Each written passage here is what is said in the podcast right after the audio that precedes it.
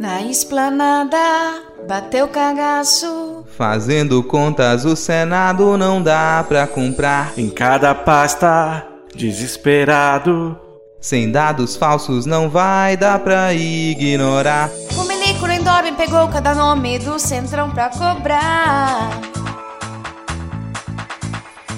Atacou o Calheiros, nem me espantei que seria a Carla.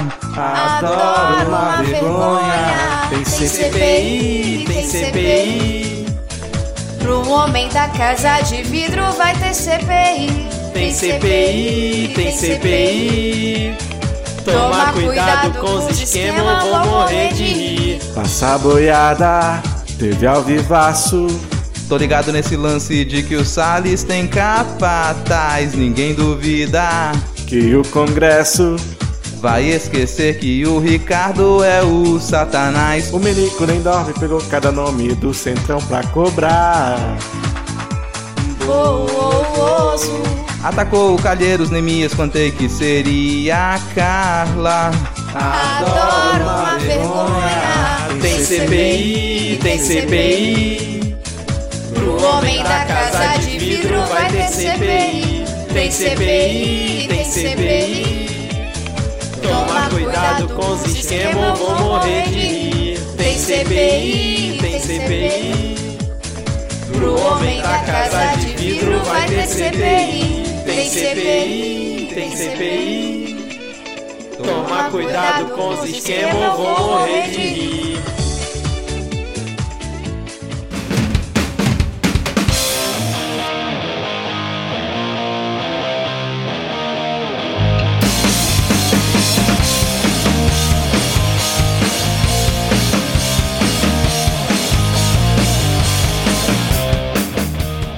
Olá, cidadão e cidadã, tudo bem? Eu sou Vitor Souza, falando diretamente do dia 27 de abril de 2021. Está começando mais um episódio do Midcast Política, o nosso formato que traz informação, pistolagem e bom humor na medida do possível, debatendo fatos que ocorreram na última semana e que influenciam no cenário da política nacional. E hoje aqui comigo temos diretamente da terra de Manuela Dávila, Adi Ferrer. Tudo bem, Adi? Pô, finalmente, para combinar com um belíssimo dia que foi hoje, de derrotas e mais derrotas pro bolsonarismo, eu dei muita risada no dia de hoje, como nunca tinha dado em muito tempo. Vamos falar bastante aí sobre isso. Seguindo aqui a nossa apresentação, diretamente da terra de Amazonino Mendes, temos ele, Diego Esquinelo. Tudo bem, Diego? Tudo bom, cara. Mentira, não tá não, claro, mas é, sei lá, é, é complicado. Eu sou não sou amazonense no papel, né? E tá cada dia mais difícil ser amazonense no papel, já que agora aparentemente até o Bolsonaro é, então tá tá foda, mas vamos lá, é a vida que segue. Seguindo aqui. Ah, pera, e um bom momento pra você que nos ouve pra não perder a tradição.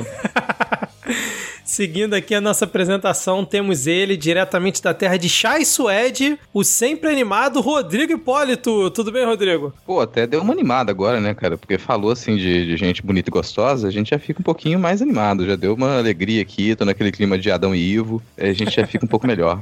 Então, pô, tô até surpreso aqui, cara, porque eu não esperava receber informações aqui confidenciais. Eu tô vendo a face de uma pessoa que ela deveria ser escondida por toda a internet.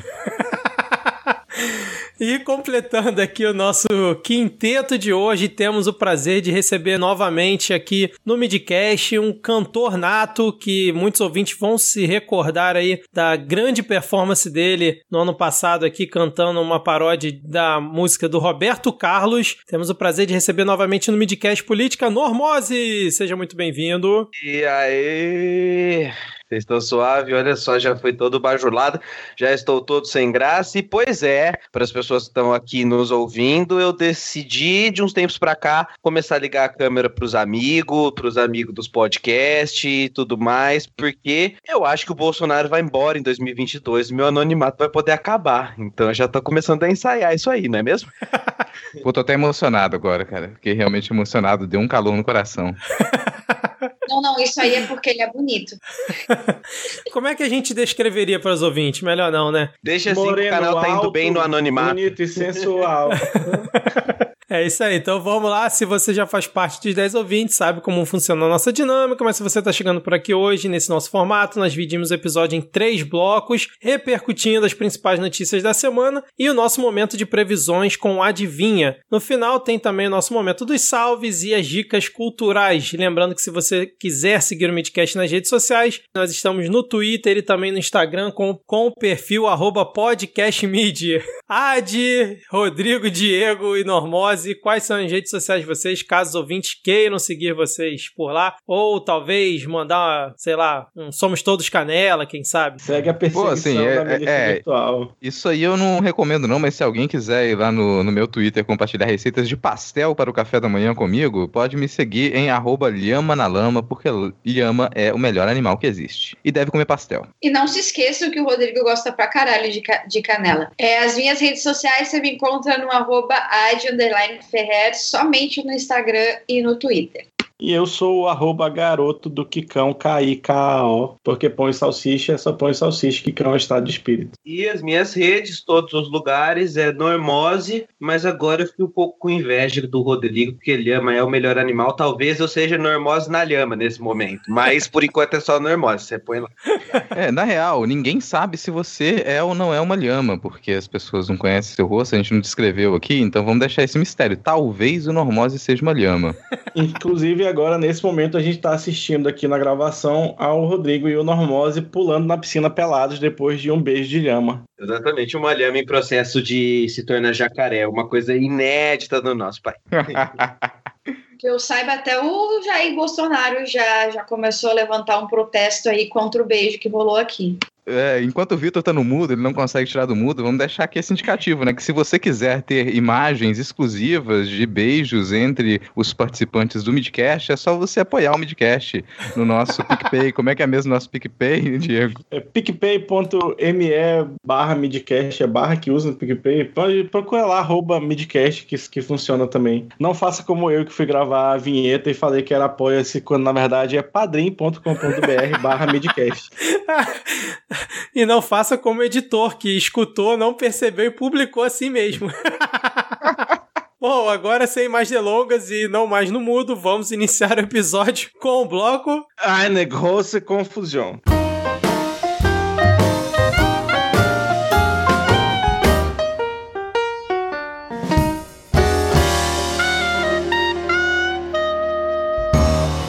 Vamos começar falando sobre o belo discurso de Jair Bolsonaro. É isso mesmo? Muitos acharam que ele fez um discurso muito centrado, organizado, propositivo na cúpula de líderes sobre o clima organizada por Joe Biden na semana passada, onde ele basicamente fez propaganda dos ganhos e é, das conquistas dos governos anteriores, principalmente ali a partir do governo do Lula, né? Nesse é, discurso que o Bolsonaro fez, ele elencou alguns pontos, né, algumas promessas que o Brasil pretende cumprir aí para ajudar ne- nesse combate ao aquecimento global, que é Essa questão daí, tá ok? é, que é zerar até 2030 o desmatamento ilegal, reduzir as emissões de gases, buscar neutralidade climática até 2050, antecipando em 10 anos, né? Porque a previsão inicial era 2060, e fortalecer os órgãos ambientais, duplicando recursos para fiscalização. E aí, como é que vocês viram esse discurso do Bolsonaro, tirando a parte ali que ele levou um chá de cadeira, o Biden não aguentou ficar ali esperando para ouvir a dicção dele? Como é que vocês acompanharam esse discurso aí do Jair Bolsonaro? Eu quero dizer que duplicar o orçamento dos órgãos de controle ambiental é muito fácil, porque duas vezes o número baixo ainda é um número muito baixo. Então, seu orçamento deve ter o quê? Dois reais atualmente para 50 fiscais do Ibama irem fiscalizar um, um local de desmatamento. Quatro reais já não vai fazer nada do mesmo jeito. Mutei no meio do mesmo jeito, né? O, bolsonarismo, ele trabalha com essas perspectivas estranhas, né, esquisitas. Quando o Salles fala que a gente é responsável apenas pelo 3%, 3% da emissão, ele só esquece que a gente é está em quinto lugar das emissões. 3% é muito, é muito pra caralho. Mas o Vitor falou para além da, do chá de cadeira, mas eu acho que é importante a gente destacar o chá de cadeira. O Bolsonaro foi o último a falar. O Brasil Brasil foi jogado para último lugar. Bangladesh falou antes da gente. Esse é o nível do desprestígio, porque na verdade a ordem dos discursos foi completamente aleatória. Então foi por afinidade mesmo, foi aquela coisa meio BBB assim. Vou votar nele para sair porque por questão de afinidade. E foi basicamente isso. E o, nem o Biden, presidente dos Estados Unidos, nem Kamala Harris, vice-presidente, que foram o, o país que chamou essa cúpula, estavam presentes para ouvir o blá blá blá do Bolsonaro. Eu acho que já está todo mundo já de saco cheio desse mesmo blá blá blá. E nesse blá blá blá, ele se convence de conquistas dos governos passados, que até ontem era coisa de comunista, deu um nó na cabeça do, dos bolsomínios que virou uma loucura, assim, até hoje eles não conseguem se recuperar de tamanho choque que foi aquele, aquela, aquele discurso lá na cúpula do clima. Cara, isso, essa participação na cúpula do clima quase me lembra um refrão aqui, né? Que era é, Pária atacando o planeta, tentando vender a Amazônia.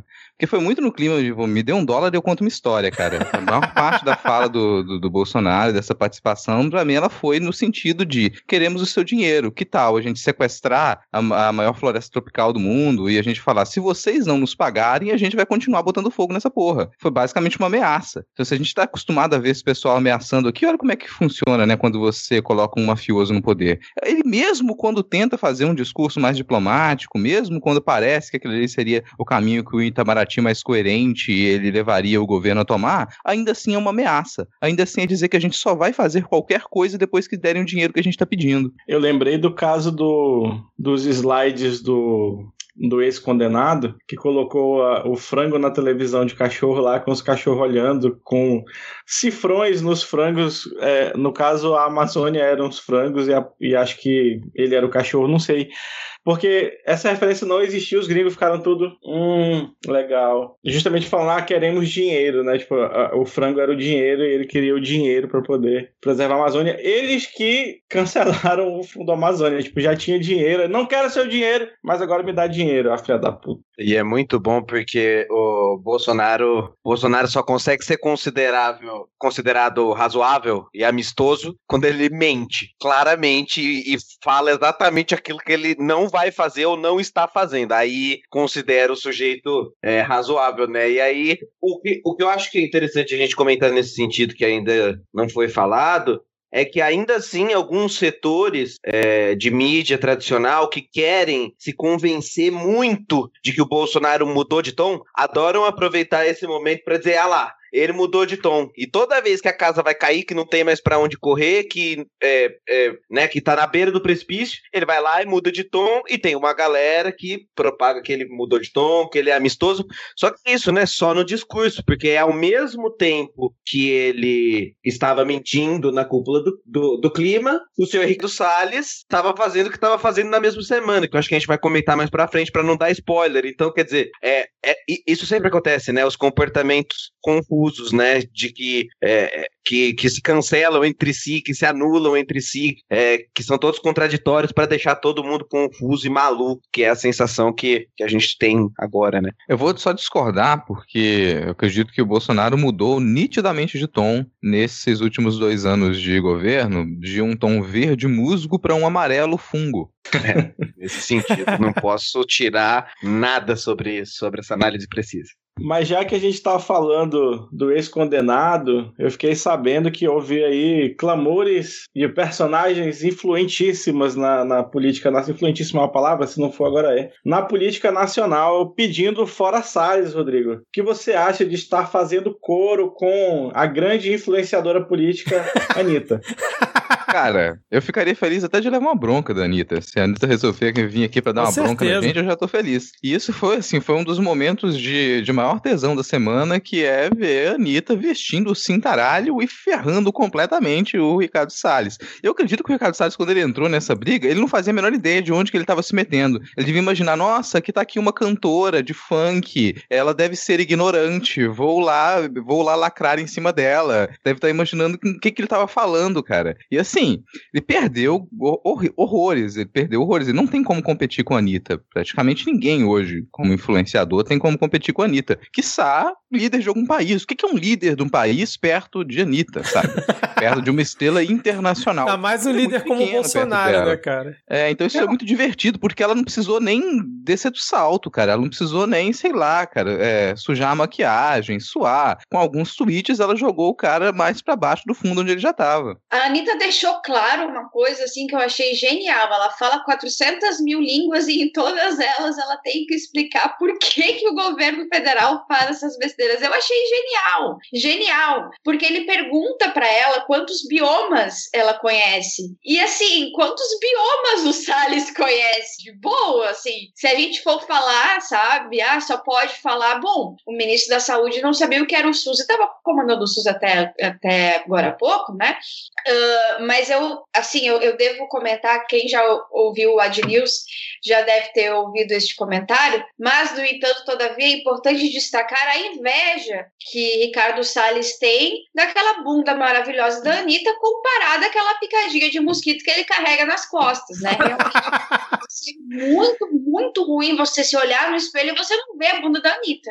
Mas ó, eu vou, vou por incrível que pareça, eu vou sair em defesa do Salles. Ele não ele perguntou simplesmente porque ele queria saber. Porque ele está destruindo só dois biomas, está destruindo só a Amazônia e o Pantanal. E ele queria saber o que mais ele tem que destruir. Exato, era Aí que eu ia comentar. Ele sabe que ele também tem que destruir a Caatinga, o resto, o, sei lá, meio por cento de Mata Atlântica que tem e os Pampas. Vocês não vão ficar esquecidos. Eu, eu ia comentar que ele perguntou isso para ver se o trabalho dele estava sendo bem feito, né? Se a, a Anitta tá, realmente já não sabia nenhum, porque já tá tudo destruído, né, cara? Mas eu, eu gostei da, da Anitta falando que, tipo, cara, eu não consigo te responder em cinco minutos como você me responde, porque eu trabalho, cara. Essa parte também foi muito boa. E aí, o, o, dois outros pontos que eu queria comentar aqui, que eu achei engraçado o Bolsonaro falando no discurso dele, né? Que ele pretende zerar o desmatamento ilegal até 2030. Aí eu fiquei pensando, pô, vai ver que é porque ele quer legalizar o desmatamento até 2030. Então, se ele legaliza tudo que é legal, né, ele acaba com o desmatamento ilegal, né? Não, se isso fosse uma piada, cara, tava tudo bem. O problema é que nem chega a ser uma piada, porque isso é factual. É, é exatamente, exatamente o que isso. o Salles tem feito, qual é a política ambiental do Brasil, é legalizar. Então, quando ele, a gente vai comentar sobre a notícia crime e o andamento dela mais à frente, mas a ideia é exatamente essa. Quando ele interfere no, nas fiscalizações fiscalizações, ele interfere no sentido de tentar legalizar esses processos. Aliás, a gente já teve proposta de mudança de lei, se não me engano, por parte do Bananinha, para tentar alterar a legislação florestal para que você tenha mais margem para desmatamento e comércio de madeira. E eu fiquei pensando, né, tentar explicar isso para um gringo, assim, em camadas, né? Tipo assim, uma cantora começou a mexer, é, cobrar políticos, ok. Essa cantora é a Anitta, uma das mais famosas, cobrou um ministro, ok. E o ministro respondeu que ela é um Teletubby. Aí, tipo, cara. É, não dá, cara. Normose, você tá falando, imagina ter que explicar isso, mas na verdade, muito brasileiro teve que explicar isso, porque fãs da Ida ficaram, what's happening? O tempo inteiro, tipo, what's happening? o, o Neymar comenta os negócios do BBB que os gringos ficam, what? What? What? Foi mais ou menos isso, e teve gente que teve que explicar que o ministro do Meio Ambiente chamou a Anitta de Teletubby. Isso quer dizer que o governo Bolsonaro mexeu com o segundo maior fandom deste país. Só falta mexer com o K-pop. Quando mexer no K-pop, meus queridos? E o da Juliette só, também, né? Só pra avisar que o K-pop derrubou o Trump. É, exatamente. Só pra avisar. Agora, uma coisa que, que eu queria falar é o seguinte: também vamos apostar na Anitta aqui, que ela começou estudando política com a liberalzana da Prioli e já tá evoluindo. Até o fim do mandato do Bolsonaro, ela está pregando a revolução e o fim do capital. Cara, essa aí é a candidatura que eu quero. Eu quero Anitta e Pablo Vittar aí, né? candidatura para 2022. Isso aí vai, vai realmente fazer essa nação ir para frente. Ela e... começou a pavimentar o caminho dela para ser vice do Lula em 2022. E quiçá, quiçá, golpear o Lula e se tornar presidente deste país. Afinal de contas, um senhor de, de 70 e poucos anos não aguenta um golpe da Anitta. Exatamente. Ah, de Normose, como seria para noticiar, por acaso, assim, todo esse embrolho aí, Anitta e Salles, num jornal, por exemplo? Como seria, assim, um jornal totalmente absurdo? Breaking News! Anitta chama Salles de ignorante. E o ministro Ricardo Salles responde com a maior excelência. A senhora é um teletubbie. E o Teletubb responde para o seu ministro do meio ambiente deste país glorioso, a nossa maior representante das relações internacionais, diz: agora não dá, eu tô trabalhando. Agora, vamos dar razão também ao ministro Ricardo Salles aqui, porque o cara destacou a importância do trelelê do Twitter de um ministro. Gastou dinheiro público a tarde inteira no meio de uma conferência do clima, fazendo trelelê no Twitter, mostrando o que é a política do governo Bolsonaro. Muito obrigado, Ricardo Salles. Não, e ele se posicionou de outra forma, né, no, pro, pro resto do mundo, já que todo mundo odiava ele por ele acabar com a Amazônia, agora o resto do mundo tá odiando ele por ele xingar a única brasileira que o mundo inteiro ama, a Anitta. Mas o que a gente estava brincando de fazer aqui no improviso é a nossa nova brincadeira, o Jornal do Absurdo, não é isso, Ad? É isso aí, toda segunda-feira, agora às 8 horas da noite, na Twitch, no canal do Normose, a gente vai entrar ao vivo para comentar essas notícias absurdas aí que acontecem, que a gente comenta aqui no Midcast dando risada, agora com um formato um pouquinho diferente. Lá na Twitch a gente espera vocês. Já era meu dia preferido pra beber na semana, agora vai ser melhor ainda. Não, tem que, tem que assistir com, com uma garrafa de, de, de um litrão de cerveja do lado, ou se você estiver no Rio Grande do Sul, um vinho, né? Porque tá frio pra caralho. Só assim pra você conseguir entrar na vibe. Porque a E gente. gostaria de informar todas as pessoas para já se preparar já para segunda-feira que vem. E se vocês formaram essa imagem completamente errônea, apenas do Normose sério, que faz análises e que vai expor as pessoas, agora vocês vão conhecer um outro lado do absurdo. E eu não vi a hora de chegar esse momento de poder mostrar esse lado. Já no meu caso, eu não sei se as pessoas me levam a sério em algum momento, mas, gente, agora é pra realmente não levar, apesar de ter que levar em alguns momentos também. Enfim, leva. não levem. Então é isso, anotem na agenda, tem o link na descrição aqui do episódio também. E seguindo aqui, depois desse jabá que não foi nada combinado, Rodrigo, o Salles parece que tá for- querendo formar aí uma milícia ambiental ao mesmo tempo que tá admitindo o crime, cara. É, Não surpreende ninguém. Eu, é, às vezes as pessoas ficam surpresas. Nossa, como é possível que o ex-condenado ele tenha receio zero de poder deixar explícito que ele comete crimes e colocar os planos dele em cima da mesa e falar "É isso aqui que eu quero fazer. Mas isso não é de hoje. Salles, ele desde que ele assumiu o Ministério do Meio Ambiente, ele nunca escondeu qual é a política dele. Na maioria das vezes isso vem ali revestido de um discurso que muito liberal tende a comprar, que é aquela ideia de que, nossa, o desenvolvimento ele tem que estar em conjunto com a preservação ambiental. E isso, inclusive, está presente em alguns planos de governo aí que o pessoal é, maquia de nacional desenvolvimentismo e fala é possível a gente ter desenvolvimento industrial com preservação ambiental, que é obviamente contraditório, não tem como isso acontecer. Mas muita gente acredita nisso. Então esse discurso Salles ele está ali desde o início, sendo que ele já tentou é, desviar os recursos do Fundo Amazônia. O Fundo Amazônia ele foi cortado, inclusive, por isso, que ele tentava desviar os recursos do Fundo Amazônia para poder compensar grileiros. Então ia lá, o pessoal fazia grilagem, invadia terras, e ao invés de receber uma multa, ia receber um incentivo para poder desenvolver de forma mais adequada aquelas terras. Isso que estava se referindo agora há pouco, né? Porque no dia que a gente está gravando isso aqui, o Salles ele fez um comentário, se não me engano, numa rádio, em que ele admitia que, na verdade, teve uma interferência, assim, com relação à apreensão de madeira ilegal na Amazônia, mas que ele interferiu a pedido de parlamentares. Ou seja, peraí, a culpa não é minha que não, eu fiz uma intervenção, o que é obviamente ilegal, mas foi a pedido de parlamentares. Então estou cumprindo a minha função de ouvir o Congresso. E uma dessas parlamentares, né, que é a Carolina Detone, que foi citada nessa entrevista dele, estava ontem defendendo arduamente o Ricardo Salles naquela sessão da Câmara, né, que trocou ideia ali com é, Fernando Saraiva, né, aquele delegado da PF que foi é, exonerado do cargo como diretor-geral da PF no Amazonas, justamente por ter mandado uma notícia crime é, citando ali o Ricardo Salles. Ela foi uma das que defendeu efusivamente, ele junto com Carla Zambelli, dentre outros é, deputados do PSL. Aí você já começa a ver essas relações agindo, né? Mas essa questão da, da milícia ambiental, né, que eu, que eu comentei aqui, é que o Ricardo Salles, nessa cúpula do clima, falou, né, que tá querendo que os Estados Unidos mande um bilhão para cá para ajudar a combater o desmatamento na Amazônia. E ele ainda fala que, porra, fez um projeto muito bom, porque os Estados Unidos tinham oferecido 20 ou 30 bilhões, né? E ele tá fazendo um projeto só de um bilhão. Ele arrumou um desconto aí pro, pro Biden. E Na minha mão é mais barato. É, exatamente. E a ideia é, com parte desse dinheiro, financiar a formação do que ele chama Força de Segurança Ambiental, que seria uma patrulha armada que poderia substituir a ação da Polícia Federal e de órgãos como o IBAMA e o ICMBio nessa ação lá na Amazônia.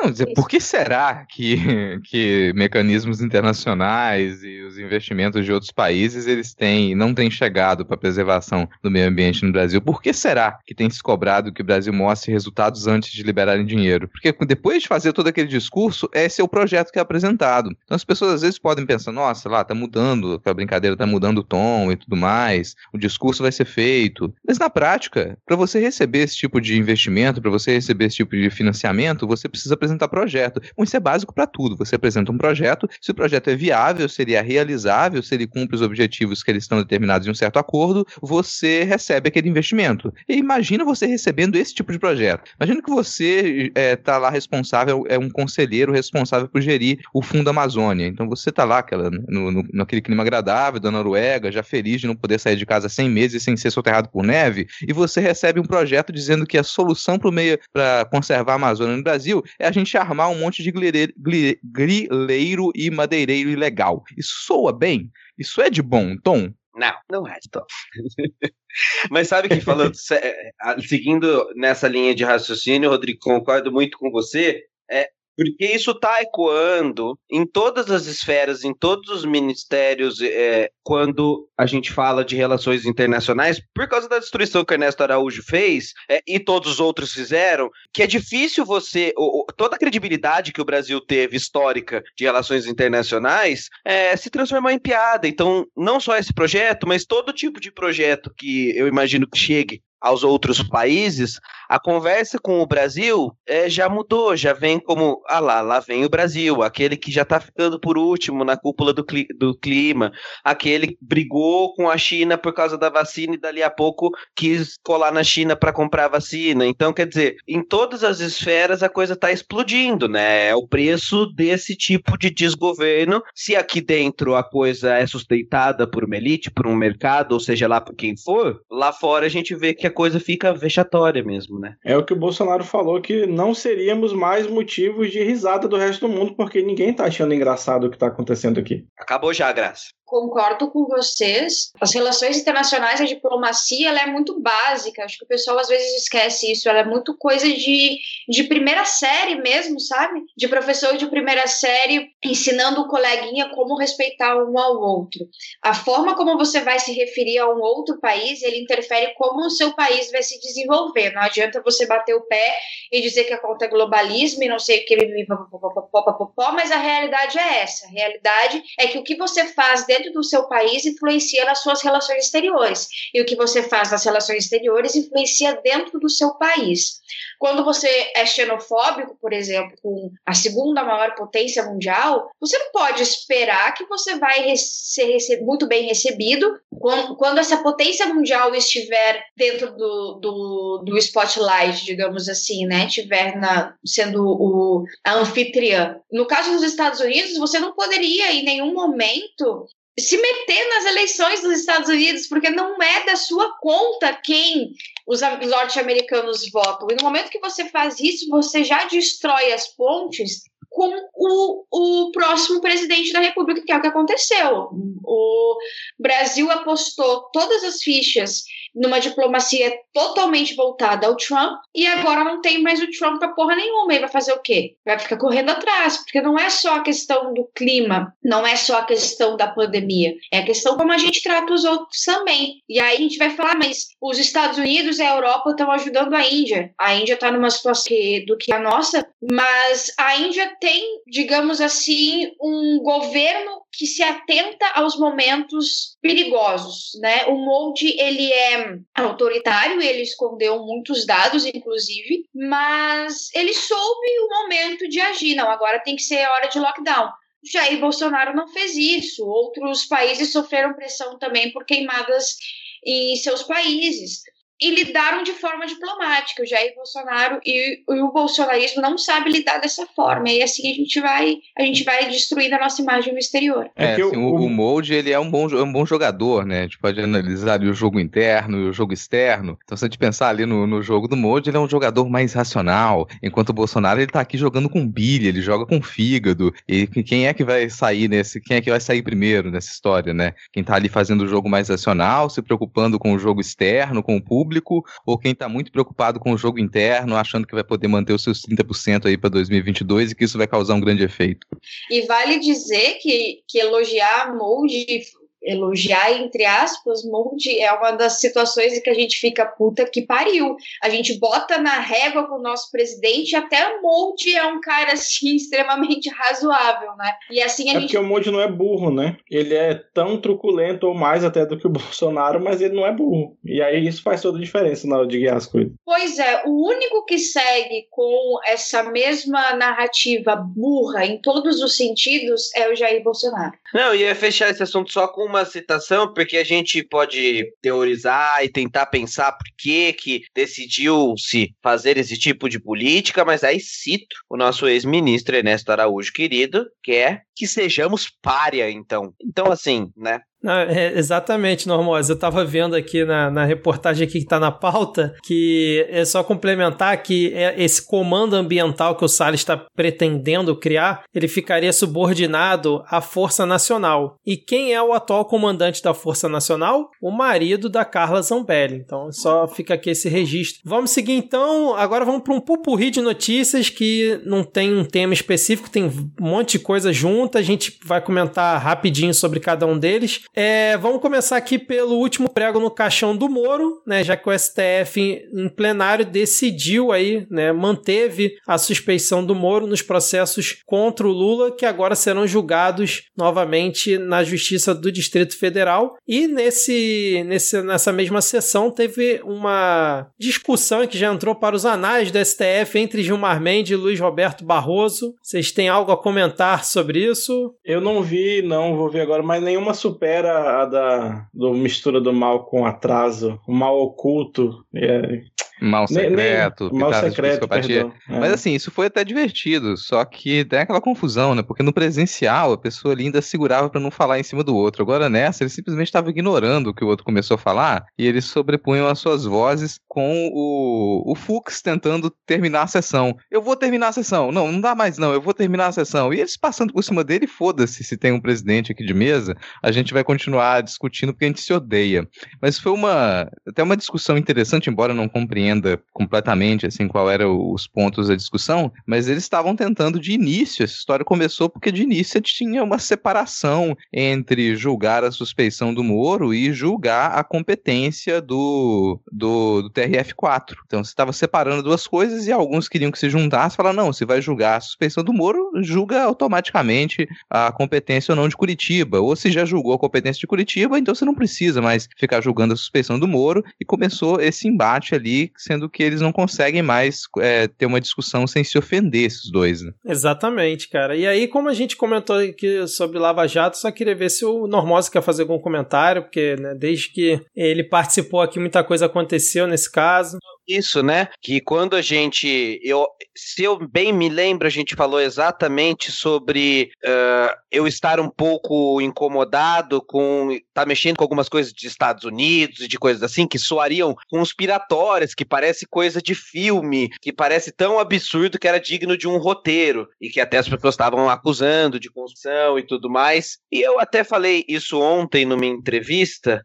mas vou repetir aqui no midcast, porque sim. Então, para essas pessoas que estão falando conspirador, que falaram, né, lá atrás, conspirador e não sei o quê, chupa que é gostoso. Às vezes a história é senhora do tempo. É raro, raríssimo, muito raro. E não vem sozinho, né? Tem que vir com um movimento político, com um xadrez todo, mas quando vem e as conjunções políticas universais acabam conspirando a favor, para usar a mesma expressão, agora Sérgio Sérgio Moro está pagando muito do que fez, mas na verdade isso ainda é ponta do iceberg. Eu acho que isso, na verdade, abre um debate para o que será do legado do, la do lavajatismo, se o lavajatismo continua, como o lavajatismo se posiciona em 2022 ou não, é, abre diversas outras discussões. Eu acho que talvez o Sérgio Moro e o Deltan estejam um pouquinho baleados, mas não acabou o jogo, eu acho. Não sei se vocês concordam comigo. Eu acho que a coisa vai longe nesse sentido aí. Hum, vai, inclusive o,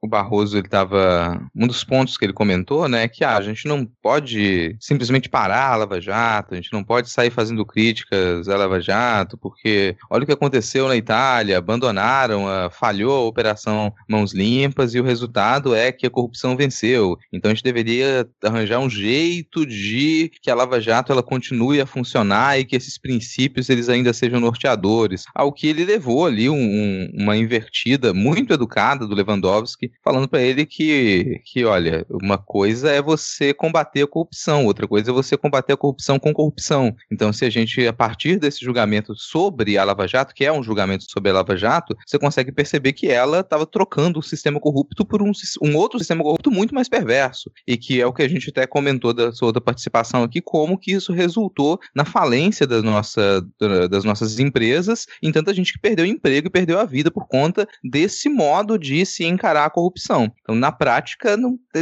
fica cada vez mais nítido que a gente não tem muito o que aproveitar da Lava Jato ali, se a gente pensar a Lava Jato como esse sistema de se enfrentar a corrupção. Nesse sentido, ela é perversa, ela, ela é pior do que a corrupção que já estava ali, porque ela resulta em mais perdas. E na, nas palavras ainda do, do Lewandowski, você não precisa deixar de atacar a corrupção para poder atacar a Lava Jato. A Lava Jato não é o sinônimo maior de guerra à corrupção, ou não deveria deveria ser, e ela acabou se tornando. Então eu acredito que a Lava Jato, como esse, esse modelo, ela tá perdida. Isso não vai mais funcionar. Ela já tá, já, não só ela já era suja, como ela fica publicamente suja. Não vai dar para apoiar isso mais nos próximos tempos. Agora, muita coisa eu acho que ainda vão tentar resgatar, pensar um ponto daqui e dali, mas eu duvido que alguém vai querer se mostrar diretamente envolvido com a defesa da Lava Jato na próxima campanha presidencial. Eu concordo com, com o Rodrigo um pouco nesse sentido, porque não tem, e eu acho que as, até a galera que era super lavajatista vai talvez compreender daqui um, um tempo que não, não tem legado para defender, sabe? Porque a partir do momento que você declara suspeição, você tira né, esses grandes peixes de lá da, da, de Curitiba, qual é o grande legado da Lava Jato? É um monte de empresa falida, é um monte de emprego perdido, a economia do país em, em, derrocada, sabe? E aí, obviamente, que isso não tem, isso não conversa direto com um processo eleitoral, não conversa direto com o grande público, mas é um, é um processo que já perdeu o brilho, sabe? Já perdeu o, o, o vício. E aí eu acho que era, era muito, foi muito uma questão da eleição de 2018 mesmo, do momento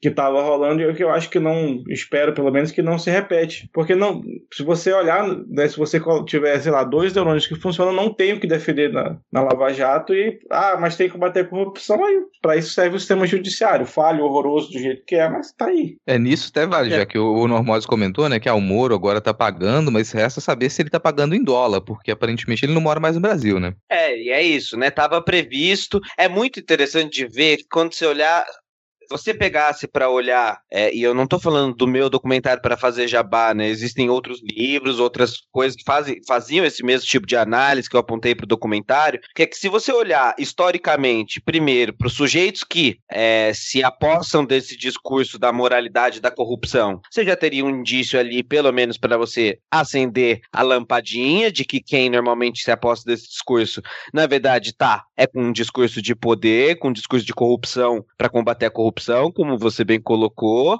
É, mas eu ainda fico um tanto receoso porque abriu-se um vácuo de poder que vai ser disputado. É, porque o, o, o meu medo, por exemplo, é, é, lógico que a Lava Jato prendeu alguns corruptos. O Eduardo Cunha foi para cadeia durante esse processo. Mas assim como foi nas mãos limpas ou até na Satyagraha, é, o que aconteceu depois foi que esses próprios sujeitos conseguiram, com a anulação desses processos, sair com uma carta de desculpas do Estado perambulando por aí, por causa de uma ação é, mal feita dessas, como foi. E aí, vamos lembrar de novo que o senhor Sérgio Moro estudou, dissecou a Operação Mãos Limpas para poder aplicar no Brasil o mesmo modus operandi, misturando com Estados Unidos para pegar alguns outros dispositivos, né, como o Revolving Door e tudo mais. Então, quer dizer, estava é, anunciado, né? Não é como se, uau, Desde 2014 tinha gente que já anunciava isso, historicamente estava fadado a ser o que é. Por isso que, como o Diego bem apontou, não tem legado. Não tem legado. Ó, vou até primeiro pensar que ele é- tem que colocar mais um elemento aí, que é o sistema judiciário russo, né? Que é sempre também comentado lá pelo Gilmarzão. Então não vamos esquecer dos elementos russos nesse raciocínio do, do Moro. Mas pensando em legado, tem um, um- um legado de risco muito grande. Teve um ponto que a gente não comentou aqui mais depois que, que isso aconteceu ano passado, mas que é uma tentativa que ela não desapareceu do da PGR, do Aras, é pegar os bancos, o banco de dados da Lava Jato e trabalhar com o banco de dados da Lava Jato de modo centralizado. Isso é extremamente perigoso. Então a gente vai colocar nas, esse banco de dados, que ele é enorme da Lava Jato, que ele foi construído dentro dessa metodologia, e você vai colocar, não só, não é colocar nas mãos do Ministério Público, você vai colocar isso nas mãos. Você vai centralizar esse poder na PGR e dali pra frente você pode ter todo tipo de investigação seguindo aqueles mesmos moldes. É como se você estivesse fazendo um banco de garantia sobre todo mundo que foi investigado na Lava Jato. Então, mesmo você tendo cancelado o processo, teve muita informação que não foi usada em processo da Lava Jato, que estava ali guardada e que agora a PGR pode ter acesso. Então, isso, isso é uma. Parece meio conspiracionista também falar isso, mas como o Normosa já falou, né? Qualquer tipo de conspiração que a gente começa a colocar na mesa de uns tempos pra cá, em algum sentido ela parece plausível.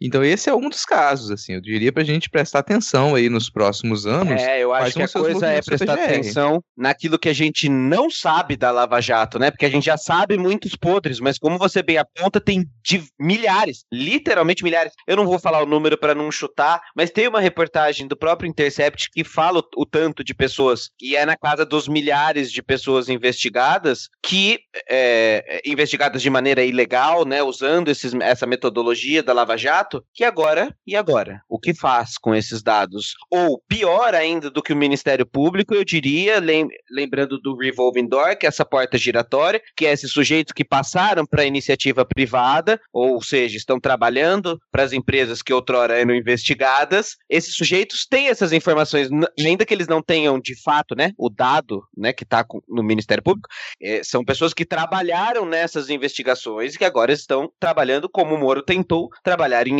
escritórios que defendem hoje eh, a, Odebrecht. Então, é aí que a coisa precisa eh, ficar ainda de olho, né? O destino desses sujeitos agora trabalhando na iniciativa privada, todos com, coincidentemente ou não, escritórios de, de como que chama isso? De compliance, não é isso? Resolvendo aqueles, aquelas empresas cuja qual eles investigavam antes e tinham informações.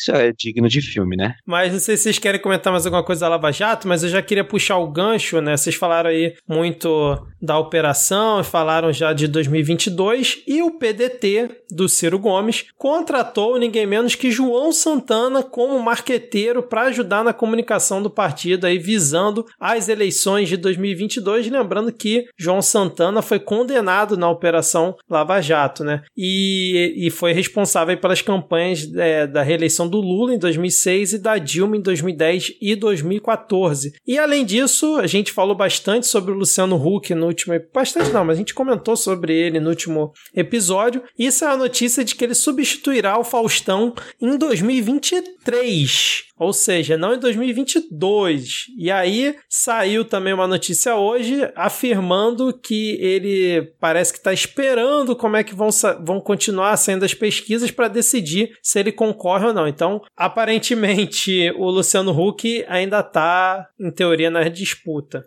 Cara, antes de alguém comentar, quero fazer um disclaimer aqui, Vitor. Porque a gente vai comentando essas notícias, aí daqui a pouco a gente está analisando uma outra coisa. Eu gostaria de ressaltar para o público que nos escuta que nós somos comentaristas de portal. que o que a gente faz aqui não é nada com grande profundidade. Que eu, eu não sou cientista político, eu não sou cientista político, eu não tenho o menor compromisso de trazer todas as fontes aqui e dizer que a, a- a crítica que eu vou fazer, a análise que eu vou fazer, ela tá respaldada pelos melhores argumentos. Os argumentos que eu apresento aqui eu tiro do meu cu. E aí eu posso ter, ter responsabilidade sobre isso, porque é o meu cu e eu tô tirando os argumentos de lá. Então, na hora de cobrar da gente se a gente está sendo coerente, se a gente está conseguindo fazer uma análise à torta à direito, amigo, a gente não recebe o salário da Globo News. A gente não recebe o salário das grandes redes de comunicação. O jornal que a gente faz merchan aqui é o Jornal do Absurdo. Então, se você não entendeu ainda que a gente fala do, a gente fala do Jornal do Absurdo, que a gente tem um, um, um bloco que a gente não consegue pronunciar o nome porque tá em alemão, sabe? Que até pouco tempo a gente. Esse bloco ele chamava Pega Fogo Cabaré. Esse, e que ele começava com um grito. Se isso não foi suficiente para entender que a gente não tem condição aqui de fazer análise séria e aprofundada, eu não sei mais o que, que eu posso fazer. Então, dito isso, aí a gente pode comentar que sim, olha só, do mesmo jeito que a gente falou aqui num outro programa aqui com o plano que o Ciro tinha apresentado e que sim, a gente leu, que era possível que o Ciro tivesse apto a ganhar a eleição de 1961. Então agora aqui a gente também pode dizer que o Ciro, depois de contratar um marqueteiro do PT, ele está apto a concorrer em eleições no início dos anos 2000. E que, mas talvez ali com uma estética um pouco mais próxima agora da estética bolsonarista, né, super atualizada. Então essa é, esse é parte do cenário aqui para 2022 que a gente já está respirando. Fiz esse disclaimer só para deixar isso aqui bem esclarecido. É, o PDT que tá numa. Depois dessa do Rodrigo, assim, chega a ser. Ficar cara, eu, eu tô sem condições de comentar qualquer coisa aqui, cara. Eu tô chorando de rir aqui. Eu procurei no meu cu e eu não consegui achar o um comentário, velho. Foi bem difícil. Mas o PDT tá, tá meio que atirando pra direita. Agora que ele não tem espaço para atirar pra esquerda, porque o Lula tira esse, esse espaço. Inclusive, esse é o Midcast Política número 13, em homenagem a 2022 e ao próximo presidente da República viu, seu PDT? Uh, ah, mas o próprio PDT uh, ah, tem tentado para a direita. E na direita, quem, quem, que ele, quem que ele esbarra? Ele esbarra no PSDB, que está totalmente confuso, não sabe para que lado vai, se vai apoiar o Dória, porque na verdade os políticos não gostam de João Dória, e isso é uma pessoa que tem a vacina na mão, que é o maior capital político para 2022, mas não tem condições. Uh, o problema maior do, do João Dória é o seguinte: ele não para de falar em vacina, ele não para de falar em como ele trouxe a vacina e as pessoas já estão de saco cheio, porque ele é uma criança de 12 anos que fica assim: vocês viram que eu tirei 10 na prova? Não, vocês viram que a professora me elogiou? Não, mas a professora disse que eu sou legal.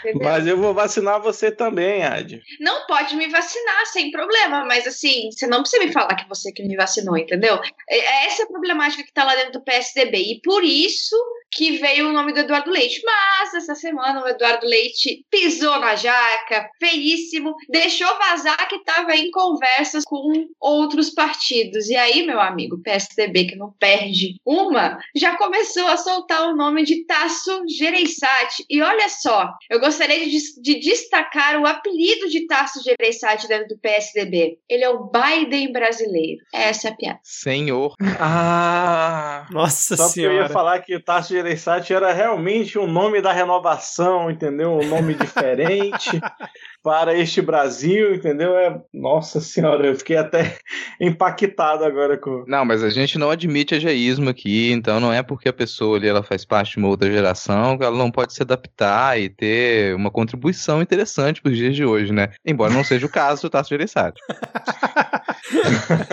Antes de falar só rapidinho aí uma coisinha para os amigos da Florzinha, eu queria falar algo mais leve, que é o, pô, vocês deixaram passar batido aí o fato do Luciano Huck, e eu vou, eu vou ser grande divulgador dessa minha tese em todos os lugares, que é a tese de que Fal Silva é o verdadeiro herói nacional uma vez que percebeu que ele poderia alterar o destino do país, falou: Ô louco, bicho, eu preciso chamar Luciano Huck para um jantar. Chamou Luciano Huck para um jantar e falou: bicho, não se envolve nisso aí, e não sei o quê. E deu, cedeu, sacrificou-se pela população brasileira para que Luciano Huck substitua. Provavelmente isso é mentira, mas eu quero muito acreditar nessa minha tese no meu coração. É isso que é a verdade. Como eu sou jornalista, eu trabalho só com a verdade, Normose. A verdade é que Fausto Silva se ausentou do Domingão do Faustão para que ele possa ir atrás de sua grande amada Selena Gomes.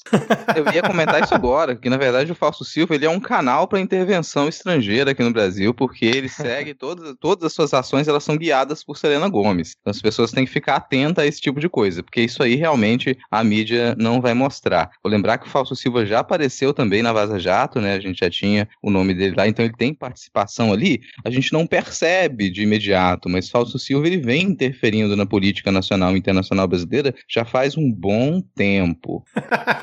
É, amigo, se vocês pararem pra pensar que nos anos 90 ele fazia embate com o Gugu, que por sua vez, que por sua vez é amigo do Celso Portioli, que vocês sabem que não teve nenhum envolvimento com 11 de setembro, por quê? Ele não teve porque Globo tinha esse envolvimento via Fausto Silva. Não, pra quem não entendeu ainda, Normose, o Portioli, ele teve algum envolvimento com o 11 de setembro? Não, amigos. Tranquilos. É a segunda vez que venho aqui para esclarecer isso, depois de meses. Não, não teve nada a ver com 11 de setembro. Agora, Se eu- Fausto Silva já não sei. Se eu Agora, tivesse Fausto alguma Silva. coisa a ver com 11 de setembro, eu também diria que eu não tinha nada a ver com 11 de setembro. Fausto Silva, Exatamente. que é nada mais, nada menos a pessoa que está por trás da grande máscara que é Jorge Soros. Caraca, cara. O relógio dele é daquele tamanho para receber informações ao vivo sobre como está o avanço do socialismo no mundo. Caraca, cara. Tá indo, lo- tá indo longe isso aqui. Agora, falando em envolvimento, é, pra gente fechar esse bloco, saiu uma reportagem aí do The Intercept nesse final de semana, mostrando que grampos sugerem que comparsas do miliciano Adriano da Nóbrega recorreram a Jair Messias Bolsonaro pouco antes ali do. Ou foi no dia, né? Da, do assassinato aí do, do Adriano da Nóbrega. E aí? Como é que Mas peraí, cê- você tá deduzindo isso por quê? Porque eles usam termos como Jair, presidente, homem da casa de vidro? Porque eu acho que aí você tá sendo um pouco leviano na sua dedução, Vitor. Você simplesmente considerou que a, a- é o Jair Messias Bolsonaro. Quantos Jaires não existem no Brasil, entendeu? Quantos presidentes não existem no Brasil? Quem é realmente o nosso presidente? A gente, essa é uma dúvida que ela nos atinge todos os dias. E homem da casa de vidro poderia ser qualquer um. Homem da casa de vidro podia estar falando do Thiago Life. E aí você, a gente tá falando do Thiago Life, a gente não sabe. Não, na verdade eu tô só reproduzindo o título da reportagem do The Intercept, só pra deixar claro aqui. E aquela hora que vem aquela vírgula do Medo e Delírio em Brasília. Duas letras, PF, Polícia Federal. Ô, cara! é, exatamente. Mas é, vocês, como é que vocês viram isso? Na- assim, trouxe uma novidade, mas é, a gente tá numa situação tão absurda é, no, no Brasil que eu, sinceramente, não me surpreendi muito com, com esse diálogo, né? Pra mim foi meio que mais do mesmo, confirmando uma suspeita que todo mundo já tinha, né? Eu acho que parece mais do mesmo, porque a gente já suspeitava, como você mesmo disse. Mas uma coisa é a gente suspeitar, ah, ele tem e tal, ah, talvez pode ser que ele tenha. Outra coisa é você pegar esses, esses diálogos, você ver até onde o MP chegou, e o MP, nesse caso, está certo, porque ele não pode seguir investigando o presidente da República, né? Não é sua não é sua competência. Ter aquilo ali em documento é muito mais do que uma suspeita, é uma, é uma prova, de certa forma, uma prova. E torna a gente, a gente se torna um pouco insensível, porque o Bolsonaro ele faz tem loucuras cada dia e a gente consegue ver mais e mais ligações com as milícias e a gente já tá careca de saber quem ele realmente é, mas a gente não pode ficar anestesiado ao receber uma notícia dessas e, por exemplo, a gente ficar falando mais sobre qualquer outra coisa que importa muito menos do que saber que o nosso presidente da República possivelmente esteve em contato com alguém que foi executado. E nesse dia em que esse, essa pessoa que tinha contato com o presidente da República foi executada, um dos filhos dele estava ali na, na no estado. Então, a gente não pode levar isso de uma forma leviana. Isso é extremamente perigoso e isso, em qualquer país sério, levaria uma investigação muito séria. E mesmo falando em qualquer país sério, em 2021, acho muito difícil a gente achar um país sério, né? E sabe, Ad, que eu tô. Eu não sei se eu deveria estar tanto, mas eu ando bastante fascinado com estudar um pouco da história das milícias e tentar entender, porque eu nunca tinha parado como alguém que não é do Rio de Janeiro pra sentar e ler sobre isso, mas e faz um tempo que tenho lido sobre isso e realmente tem, é um momento de entender que é uma das questões centrais de compreender, para não só compreender as milícias do Rio de Janeiro, mas para compreender um modo de funcionamento uh, que o Estado tem uh, empreendido dentro das, das, das, polícias e dentro de uh, com alguns juízes, etc e tal. Porque tem uma. Estava lendo um livro, tô lendo um livro agora é, sobre a história das milícias. Que é do, do José Cláudio Souza Alves, que é um sociólogo. Eu tava procurando aqui o livro para ler ele aqui.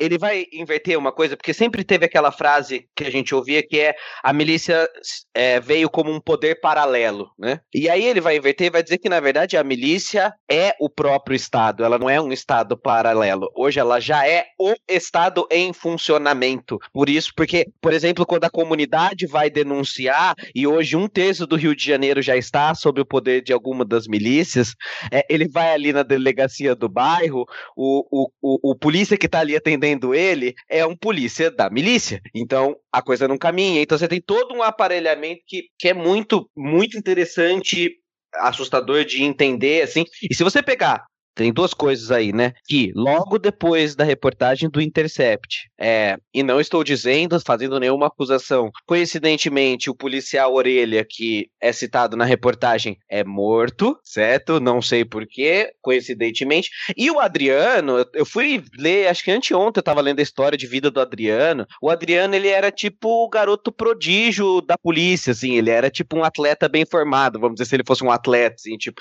apostavam muito nele, com 21 21 anos, o cara já era um baita de um sniper e tudo mais. E ele sempre teve relações muito sinistras e foi crescendo dentro da milícia e tudo mais. E esse cara, especificamente, ter sido executado da maneira estranha que foi, é um negócio, como a Ad bem pontuou, muito sinistrão. Assim, eu, antes de até fechar esse comentário, eu tava até, não sei se vocês leram, que veio à tona de novo com, com o caso Jairinho, que veio à tona um texto do repórter do jornal O Dia, que, do repórter não, minto, do fotógrafo do jornal O Dia, que foi, inspirou inclusive o Tropa de Elite, que, que foi sequestrado e quase foi morto pela milícia e tudo mais.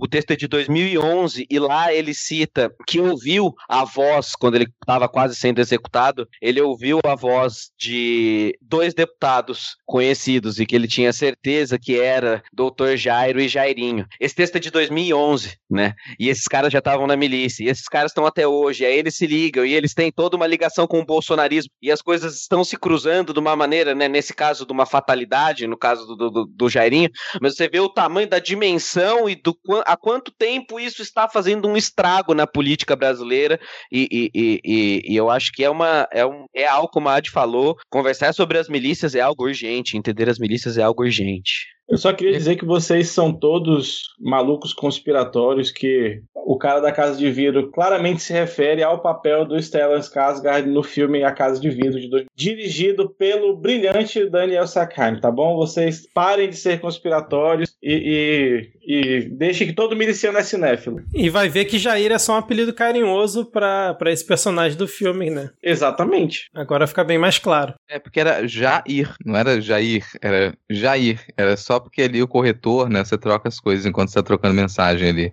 Mas, cara, uma coisa, esse caso do, do Jairinho, que o Normal estava comentando, importante comentar disso da percepção geral das pessoas com relação ao que seja milícia, porque pelas manifestações que você observa das pessoas em comentários de portal, é, em grupos de mensagens, em redes sociais, fica um pouco nítido que a maioria das pessoas não tem muita noção do que, que um miliciano faz. Talvez ainda tenha uma ideia muito, muito romantizada, totalmente romantizada, de que o miliciano vai ali cuidar do bairro, que ele vai fazer a segurança das pessoas do bairro, e aí quando vem notícia de que um, um, miliciano ele pode ter espancado e assassinado uma criança e que ele pode estar envolvido com diversos outros espancamentos de crianças, a pessoa fica, não, mas como que é possível? Uma coisa não tem relação com a outra. Então você percebe a distância que boa parte do público tem, é, talvez por conta do termo, do uso milícia, ele parece muito suave, parece muito atenuado, e a verdade é que durante muito tempo se noticiou e se falou sobre milícia nesses termos. A milícia não como não não como algo cruel, mas como um grupo de policiais que eles estavam dispostos a cuidar do bairro, a proteger o bairro, mesmo que ainda se considerasse, olha, é legal, eles estão cobrando aqui para poder cuidar do bairro, mas ficava só nisso. Você não descrevia realmente o que, que acontecia nessas comunidades quando elas eram dominadas pela milícia, E mais, esses envolvimentos que o Normose está comentando, que não fica só ali no bairro, que esse é uma estrutura muito mais abrangente e que só agora ela começa, parece que ela começa a se tornar mais preocupante em escala nacional. Esse é só um, um comentário para fechar, porque seria muito interessante que a gente conseguisse falar sobre isso, noticiar isso, para que as pessoas tivessem com mais nitidez do que, que se trata a milícia, que tipo de atuação que eles têm e por que, que eles são o problemão que eles se tornaram hoje. E o medão da grande mídia? E a influência que a grande mídia tem no bagulho? Aí, enfim, aí eu vou conspirar, eu vou pôr chapeuzinho de alumínio, né? Chega. Parei, parei.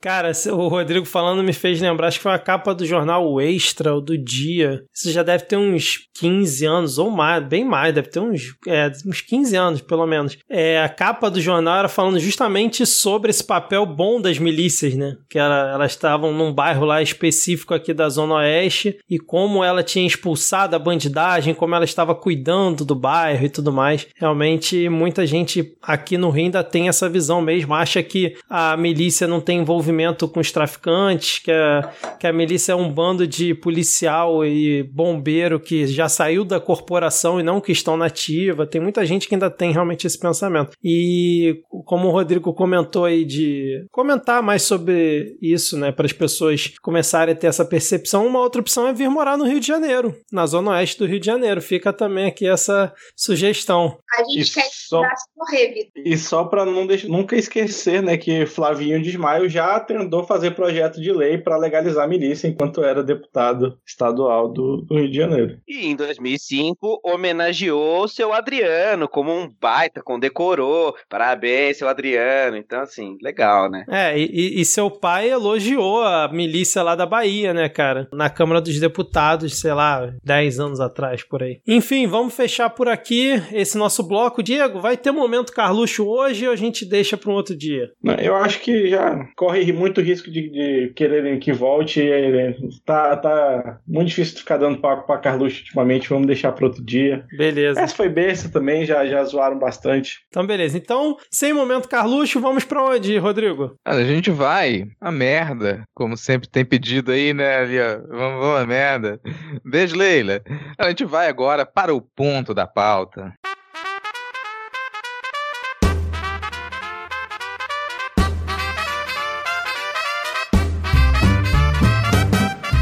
Está cansado de ouvir o Midcast somente no final de semana? Seus problemas acabaram! Conheça conteúdo exclusivo para apoiadores do Midcast. Para participar, acesse picpay.me barra midcast ou padrim.com.br barra midcast e participe da nossa campanha de financiamento. Apoie a mídia independente e deixe nosso trabalho ainda mais supimpa. Obrigado!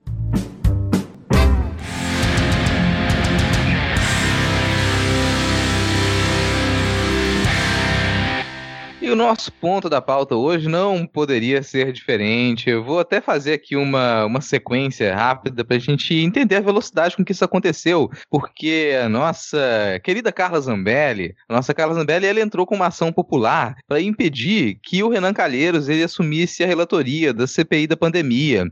E o juiz Charles Renault Frazão de Moraes ele aceitou, ele falou: opa, faz sentido eu tentar interferir nos processos do Senado. E ele resolveu dizer: tá proibido que o Renan Calheiros assuma a relatoria da, da CPI da Covid e nem tinha sido aberta ainda. Bom, menos de 24 horas depois, o desembargador do TRF1 derrubou a liminar lá do juiz e o Renan Calheiros ele passou a poder se tornar ali o relator da CPI, que é a posição, talvez a posição principal ali, porque é quem vai conseguir organizar todo o relatório e direcionar as discussões da CPI da, da Covid-19.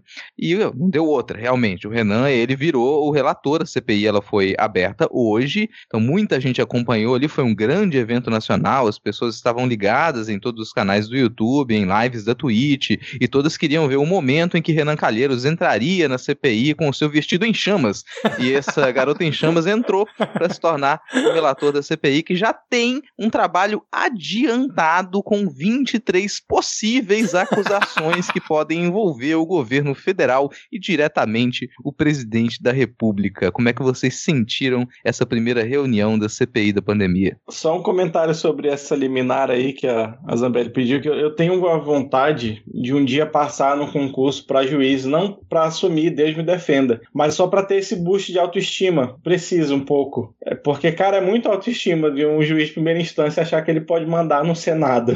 Não, e eu gostei porque ele criou o novo, que é a posse de Schrödinger.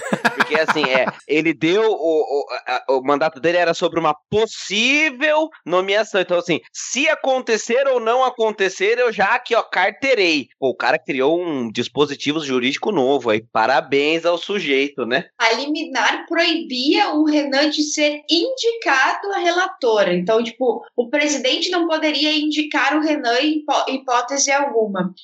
É risível, porque assim, quando você tá na merda, há duas pessoas que você vai ligar em Brasília: o Gilberto Kassab e o Renan Calheiros. O Renan Calheiros é uma pessoa que você não briga, que você não bate de frente, que você leva assim, porque o cara, ele é um político profissional, e não só ele é um político profissional, ele é um vingador profissional, ele sabe se vingar. Então, quando cai a CPI na mão do Renan, os governistas entraram em desespero total. E aí, esse desespero gerou algumas questões até engraçadas.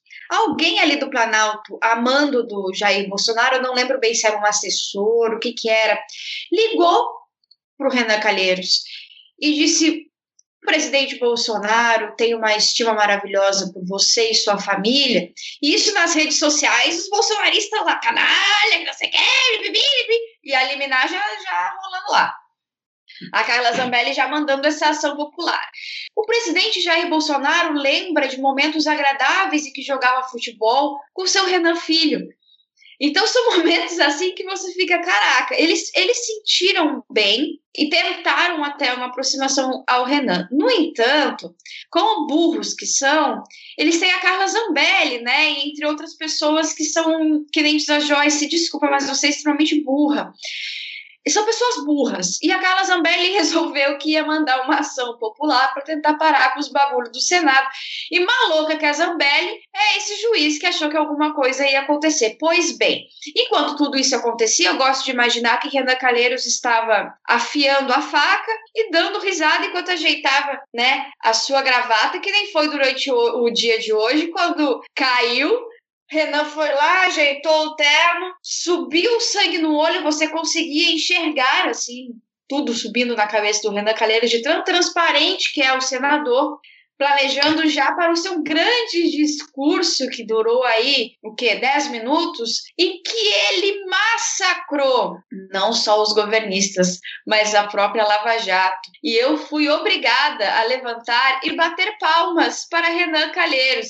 Jair Bolsonaro faz a gente fazer determinadas coisas que a gente tem vergonha, né? É foda. É, Excelente, amigos, vocês estão vivendo o tempo que a gente hoje já elogiou Gilmar Mendes, já elogiou Renan Calheiros, e aí vocês começam a entender porque o IAD decidiu fazer o Jornal do Absurdo, não é mesmo? Então, assim, Agora, vamos lá, o Rodrigo falou uma coisa que eu acho que a gente tem que aqui bater palmas pro artilheiro. É, antes de. Nunca tinha visto isso. Um artilheiro que já fez gols antes da CPI começar, que é o senhor Luiz Eduardo Ramos, ministro da Casa Civil, que está com tudo, né? Soltando uma atrás da outra, né? Primeiro o sujeito, para quem não acompanhou, não sei, não viu, vale citar, o sujeito fez ali a prova do Enem para os ministérios, listando os 23 possíveis crimes do governo e mandou lá para os ministérios, faz um xizinho aonde você é o responsável. Quer dizer, mostrando que tem plena responsabilidade. E não satisfeito com isso, o nosso artilheiro do campeonato que não começou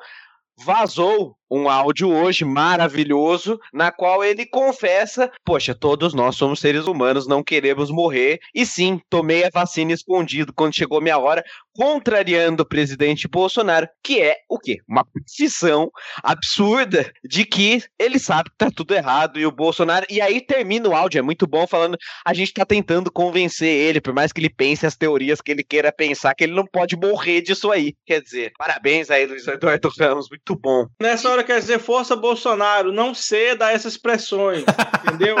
Peer pressure é um problema na relação entre adolescentes. Mantenha-se firme no seu ideal. Força, presidente.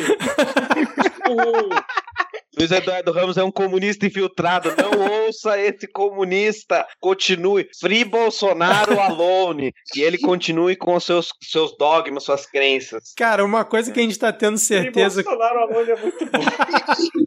Uma coisa que a gente tá tendo certeza com esse governo é que qualquer um pode chegar a general, né, cara? Primeiro a gente teve ali o Pazuello e agora o Luiz Eduardo Ramos. Eu só queria botar um, um áudio aqui pra vocês, que a gente, vocês já falaram aí da Zambelli e tal, e ela depois, no canal dela no YouTube, resolveu se justificar, dizendo, né, que os jornalistas estavam errados, esse negócio de falar que a, a liminar era ilegal, que era um absurdo. E olha a justificativa dela, vou botar áudio aqui, só alguns segundos. conta do senador ter um filho ah, governador ah, e com base no princípio da moralidade ele não poderia ser, ser relator. E na hora de decidir, ele escreveu a palavra eleição ao invés de indicação ou nomeação.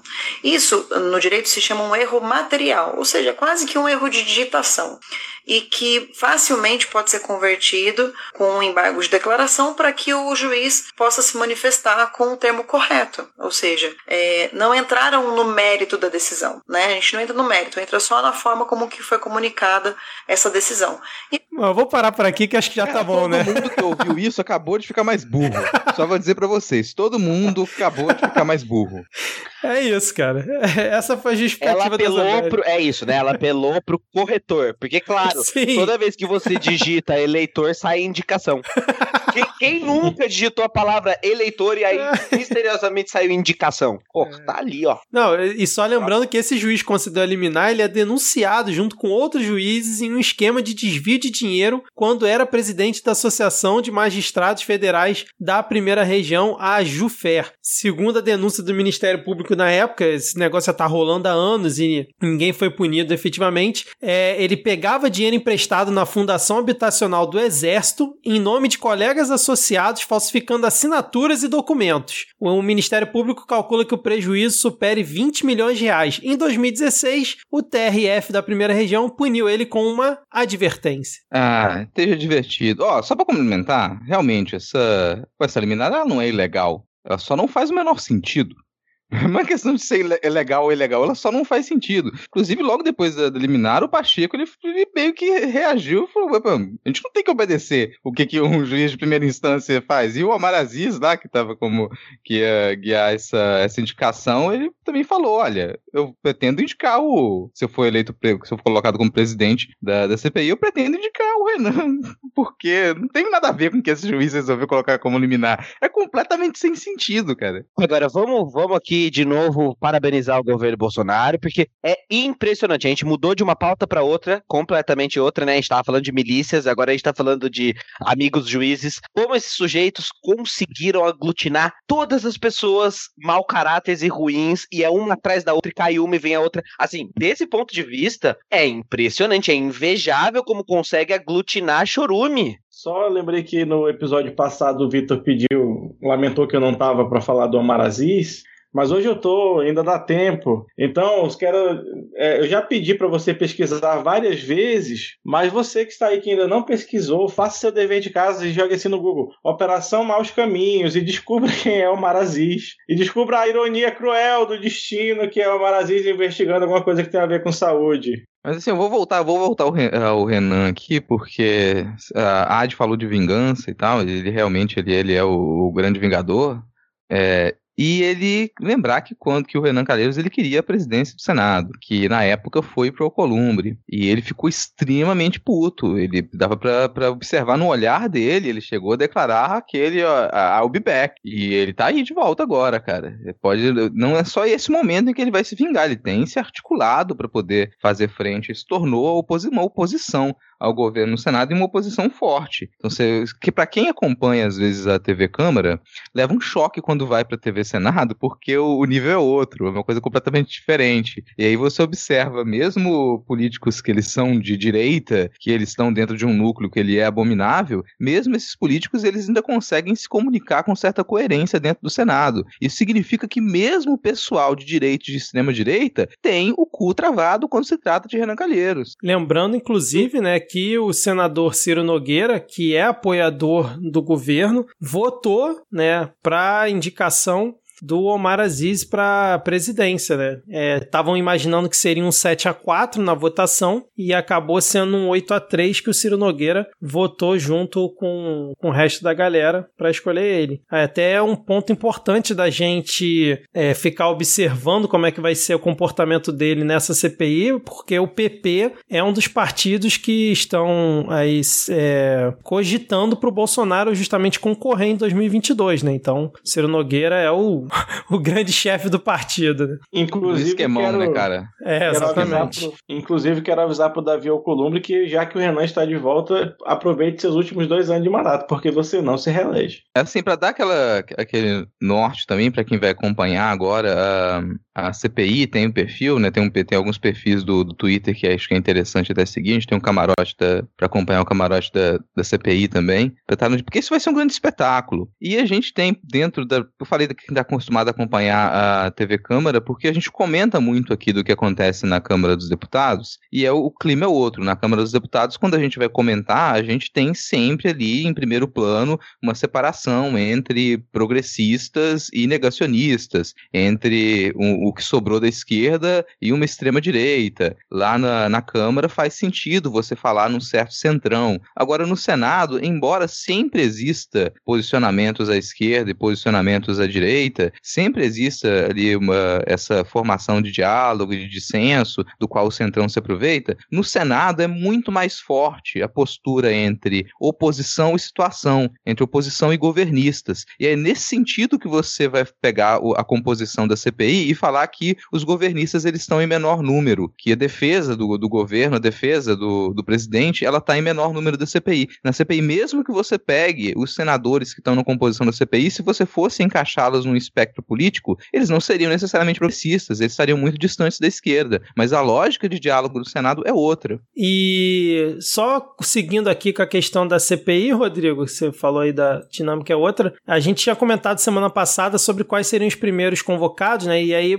a expectativa continua de que sejam os primeiros a serem convocados, né? O Mandetta, o Nelson Taik, o Taixe, sei lá, o Pazuello e o atual ministro Marcelo Queiroga, além do Antônio Barra Torres, que é o presidente da Anvisa. Só que, ao que tudo indica, parece que vão convidar também para depor na CPI é, o nosso querido ex-secretário de comunicação, Fábio Weingarten, que ultimamente tem é, feito críticas ao Eduardo Pazuello, vamos dizer assim, porque numa entrevista para Veja aí nesse último final de semana, ele praticamente botou a conta, a culpa toda na, na conta do Pazuello. Disse que tinha incompetência incompetência e ineficiência no Ministério da Saúde que, por conta disso, ocorreu atraso na compra das vacinas. E aí eu até fiquei curioso com, com essa fala do, do Weingarten, porque para quem acompanha sabe que a treta dele é justamente com os militares, né? Porque ele é ali da, da ala olavista. Só que estou pensando aqui com a minha cabeça, mas eu, porque a última pessoa que, se eu fosse apoiador do governo, eu ia querer arrumar a briga e botar a, a culpa toda na conta dele é o Pazuello, porque o cara foi ali o, o teste de ferro justamente do presidente. Como é que vocês viram essa movimentação? O Pazuello vai ser jogado na fogueira e. E é isso? Vocês acham? Ou tem mais coisa nisso aí? Eu acho que o governo, os governistas, têm duas vias de estratégia. Uma delas ligada mais ao que a Carla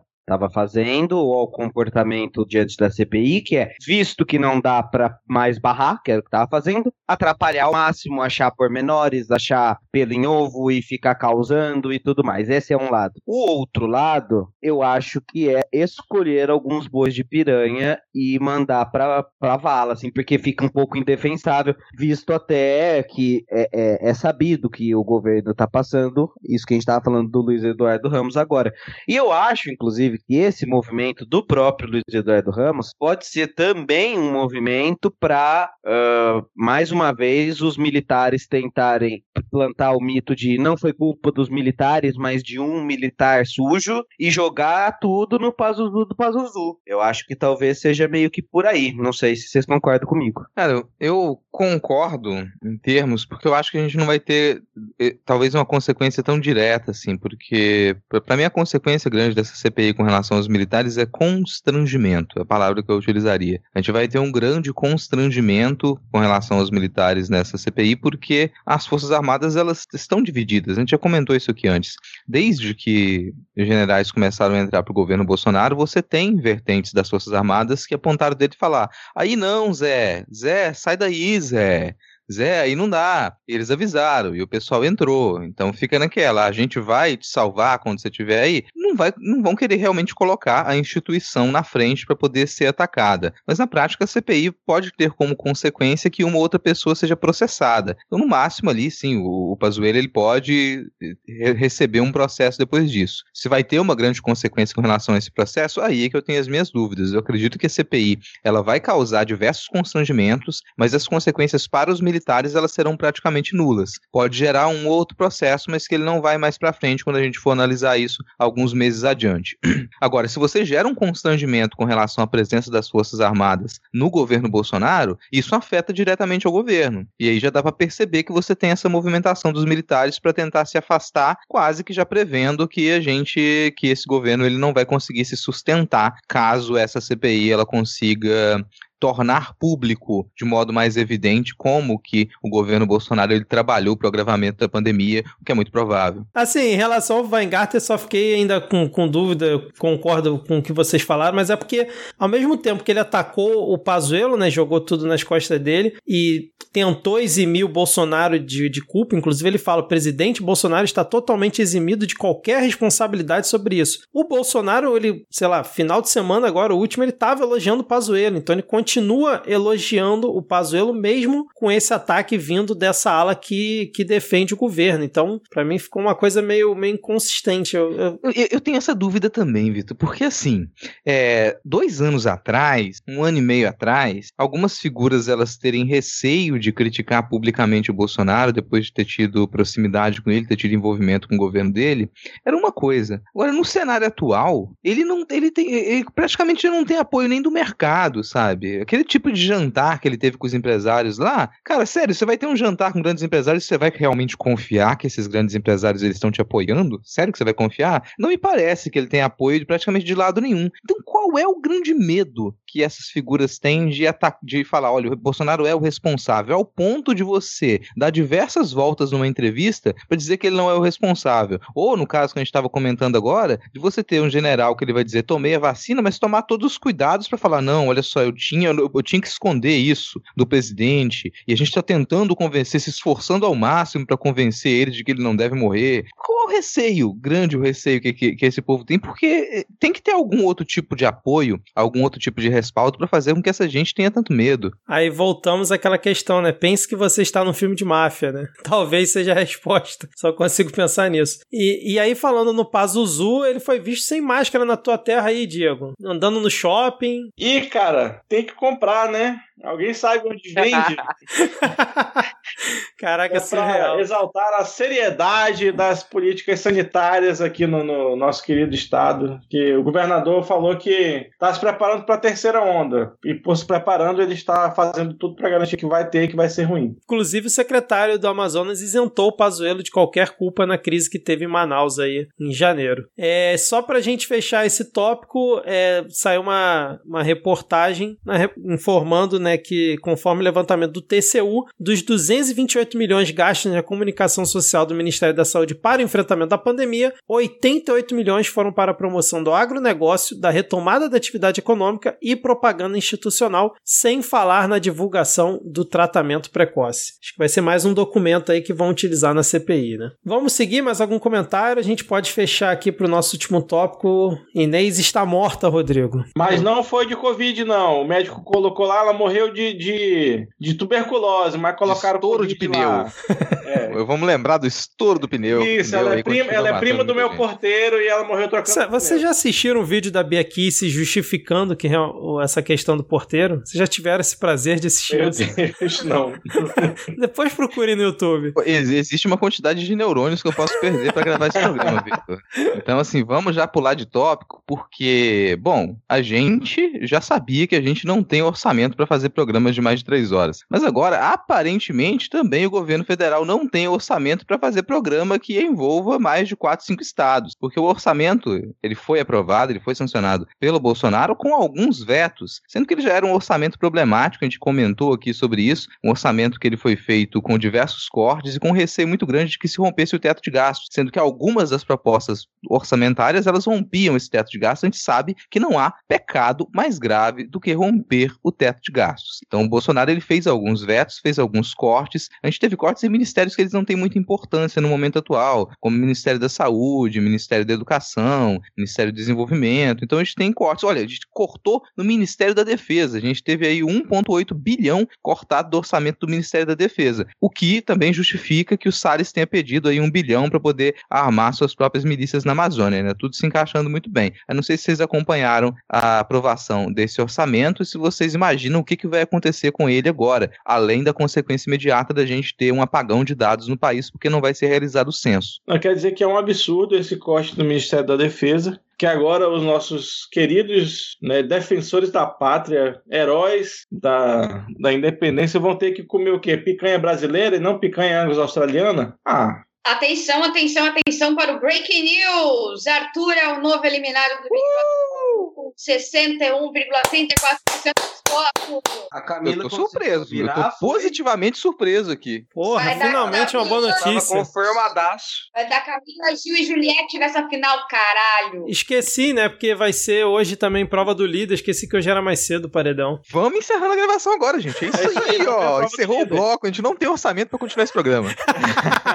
É, Ah, então seu- agora Não, Gil, queria- Juliette e Camila no paredão tá meio que mais ou menos por aí, certo? Não tem mais muito como dar errado. isso aí. a Copa não pode ganhar a liderança hoje. É. ah, é verdade.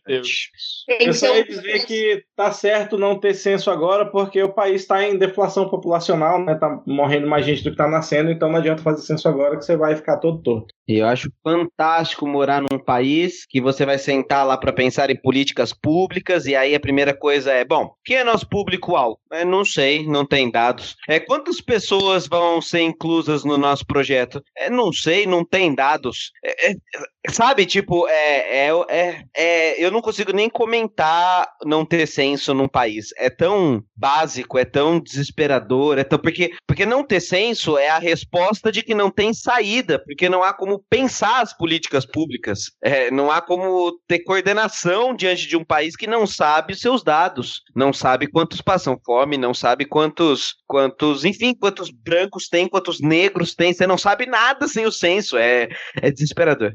Quero Exagero, dizer exagero, pra- exagero. Eu queria dizer que a gente já tem solução pra isso, cara. A gente já tem solução pra isso. A grande Jana, ela já explicou pra gente que a gente deveria seguir com o censo em modo digital. Por que não fazer enquetes de Facebook? Por que não fazer, né, votações no Twitter? Faz no Por que a gente não contabilizar, né, visualizações no TikTok? Isso aí solucionaria o problema do censo.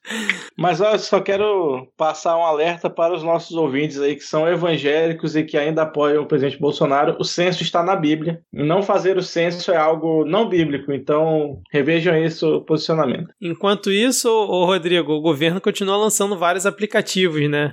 Não tem o censo, mas vários aplicativos. E aí a manchete, por exemplo, do Poder 360, com esse or- orçamento sendo sancionado, é Bolsonaro sanciona orçamento com vetos parciais e dá vitória a Paulo Guedes. Olha aí, Paulo Guedes, né, que hoje aí foi falar mal da China e já é, pediu desculpas, é, tomou aí um tweet do embaixador da China no Brasil, que eu vou até ler aqui para vocês. Ele tweetou o seguinte: Até o momento, a China é o principal fornecedor das vacinas e insumos ao Brasil, que respondem por 95% do total recebido pelo Brasil e são suficientes para cobrir 60% dos grupos prioritários na fase emergencial. A Coronavac representa 84% das vacinas aplicadas no Brasil. Acho que. Mano, Fale um comentário desse do, do Guedes, cara. Primeiro, que o constrangedor que foi, porque o Guedes ele foi fazer um comentário numa transmissão ao vivo, então estava sendo transmitido ao vivo, e ele fez o comentário de que tinha sido um vírus inventado, numa referência a que esse vírus tinha, tinha vazado de laboratórios chineses, e na sequência ele foi avisado: opa, melhor não falar isso, porque isso aqui está sendo gravado. E ele pede: não, corta a parte, não transmite, não. Então já não dá, já foi transmitido, porque é ao vivo.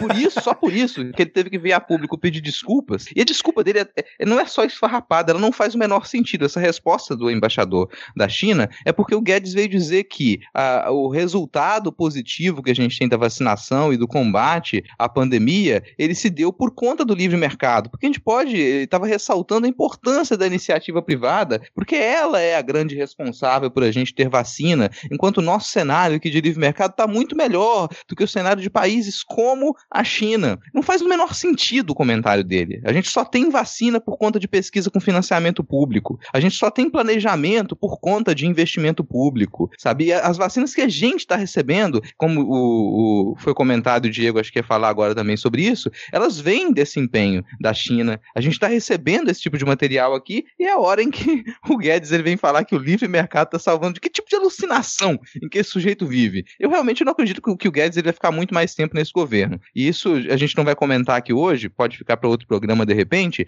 mas o Ministério da Economia está passando por uma reestruturação. Então a gente teve já ali alguns secretários que eles foram trocados, foram demitidos, secretários que fizeram parte ali da transição para o governo Bolsonaro, o que demonstra uma nítida crise dentro do Superministério da Economia, porque o Guedes ele já não dá conta de fazer com que esse discurso alucinado dele ele tenha um mínimo encaixe na realidade. Exatamente. Então, depois desse comentário do Rodrigo, acho que a gente pode encerrar esse bloco e vamos agora Ad para o Adivinha. Vamos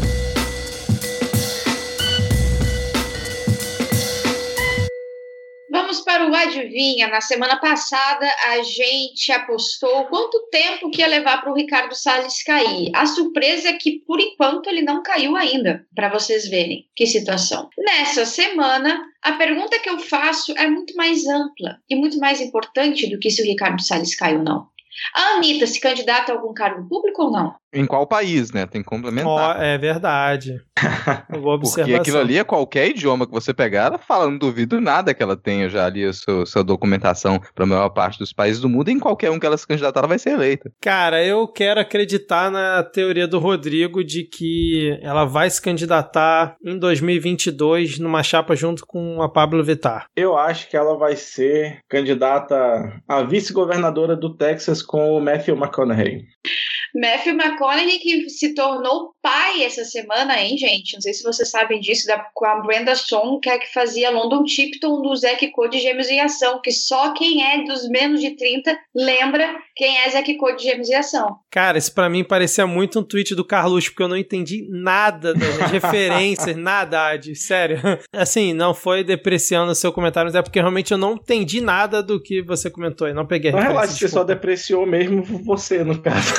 okay, so- Cara, eu vou fazer a minha aposta aqui. Eu acho que o, o, single Girl from Rio, ele já é uma preparação para que a Anitta ela se candidate ao governo do Rio de Janeiro e ela vai ser responsável, a única responsável por salvar esse estado, porque ninguém mais acredita que o Rio de Janeiro tem salvação. Já propus aqui que ele seja dividido entre Espírito Santo, Minas Gerais e São Paulo, então não vai existir mais o estado do Rio de Janeiro. Seria uma solução, mas aparentemente a Anitta tem outros planos. Eu faria minha aposta depois desses palpites é, precisos e calcados na na realidade, bastante próximo de vocês, mas eu diria mais, eu diria que a chapa está saindo com Felipe Neto. Essa chapa é tripla, o famoso, é, como é que fala quando o pessoal se candidata, galera? Bancada coletiva. Bancada coletiva. Vai Pablo, é, Anitta, Felipe Neto e a quarta vaga já está garantida. Eu tenho informações aqui que eu não posso divulgar. Da Gilberto do Vigor,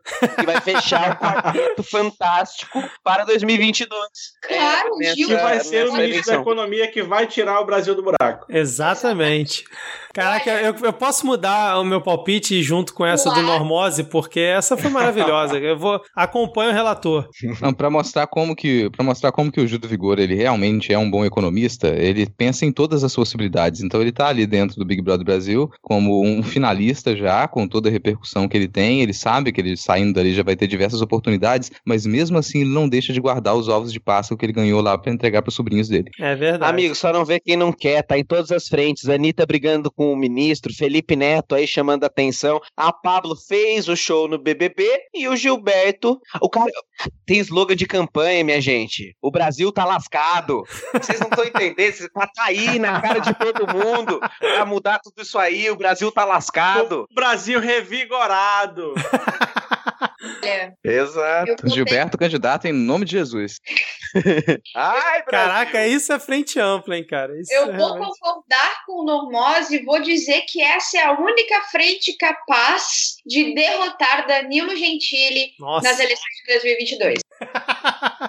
Caramba, que cenário, hein? Bom, vamos fechar por aqui então. Adivinha? Vamos seguir aqui para o nosso momento dos salves. Deixa eu começar aqui com o Denis Boaventura, que pediu um salve para sua esposa Letícia. Disse que foi uma semana pesada para eles, pois perderam um dos ouvintes aqui do Midcast, o gato deles da família, que morreu e entrou na conta dessa bad trip escrota, cujo trabalho poderoso aqui do Midcast deixa isso tudo mais leve. E o nosso queridíssimo Denis Almeida, nosso doutor em Carlos Cheis, disse que nessa próxima sexta-feira, quando sai o episódio do Midcast Política, é o seu aniversário. Então vamos aqui no 3, 2, 1 cantar aqui um parabéns para o Denis. 3, 2, 1.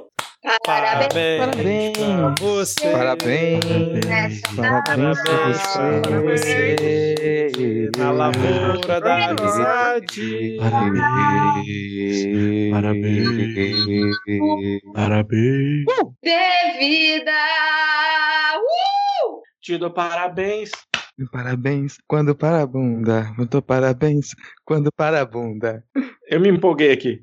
Seguindo nossos salves, a queridíssima Leila da Ilha das Profs, um abraço. Inclusive, se você ainda não segue a Ilha das Profs no YouTube, no podcast, no Twitter, você está errado. Então, por favor, acerte a sua questão e siga a Ilha das Profs. Ela disse, por favor, mandem um salve para mim. Então, um salve para a Leila. E lembranças dela ao querido Normose. Lembranças da Leila para você, Normose. Salve, Leila querida e Paola no pacote. O arroba EP underline aleatório pediu um abracinho como se dava antes da pandemia, que é aquele que dá abraço assim, só o ombro, encosta o rosto, mas o, o, o quadril tá longe porque a gente é evangélica, tá bom? E diz que acompanha o Normose antes de ser modinha. Olha aí, Normose. Nossa, amigo, seus abraços Qual? devem ser muito, muito ruins. O Gui de Castro, ele mandou um olá pra gente, mandou um salve especial pro Normose, falou que vai ter um prazer aqui de te ouvir. E também aqui mandou um salve, mais que especial, pro Pi do Paulo Guedes, que tá aí pertinho dos 100 anos e ele deseja uma curta vida, mas sem ódio. Afinal, quem somos nós pra julgar, né? Desejou aqui uma boa gravação, só pra dar é, um indicativo de por que isso aqui é que hoje o Paulo Guedes ele também ele veio dizer que veio criticar a expectativa de vida. Afinal, hoje em dia todo mundo tá querendo viver 100 anos, né? Que absurdo as pessoas quiserem viver tanto tempo, querendo viver tanto tempo assim, né? Desse jeito todo mundo vai ter que se aposentar. Que loucura. E o Eduardo Oliveira, ele desejou uma boa gravação pra gente, foi na medida do possível, mandou um abraço pros pediu um abraço pros amigos dele aqui do grupo de RPG, Kikozinho Branco e Márcia. Abraço, galera. Boa sorte aí no- nos D20. Kikozinho Branco, é esse mesmo o nome do, do grupo. A gente já não pergunta mais se é zoeira, cara. Se for zoeira, deixa eu zoar. A Ana Carolina Vaz mandou, pediu um salve pra gente e, um mon- e mandou um monte de abraços e beijos com muito podcast direto de Minas Gerais. Aqui a minha barriga chegou a dar um ronquinho, amiga. Pode mandar.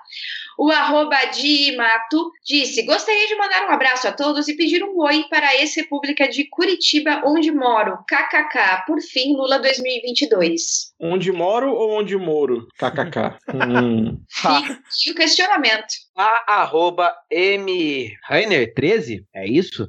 Falou para mandou para nós aqui, por favor, manda um beijo para minha esposa Romilda, ela gosta muito de vocês. Ouvimos juntos o podcast. Beijocas para vocês. Arroba El Pumba mandou para mim, Normose, propaguei algum de seus vídeos em todos os grupos de família, de games e de academia que pude. E inacreditavelmente consegui fazer algumas ovelhas pensarem. Uou, parabéns pela lucidez na edição de seus materiais, faz muita diferença.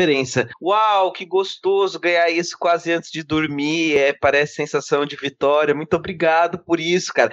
Porque às vezes a gente acha que só tá falando pra bolha, quando na verdade meus vídeos são para fora dela e é muito bom quando recebo um desse. Muito obrigado. Então, o último abraço aqui é para arroba jornal Ataque, né? Que mandou, gostaria de pedir um parabéns pro seu gato caramelo pelo seu terceiro aniversário. O seu gato caramelo lançou, é, nasceu junto com o que também fez aniversário essa semana. Então, parabéns ao Caramelo. Viva o Caramelo. Ó, tem fotinha do Caramelo lá, gente. Eu acho que o Caramelo merece aqui um parabéns especial. Vamos cantar parabéns pro gato Caramelo. Vamos lá. Miau, miau, miau. Miau, miau, miau. Miau, miau, miau, miau, miau, miau.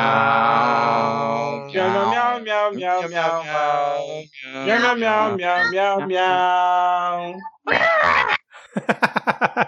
E depois dessa, dessa música muito cantada, o Caramelo resolveu que ele iria atacar o celular do coitado, do seu dono, e ele está sem ouvir o Midcast há dois dias.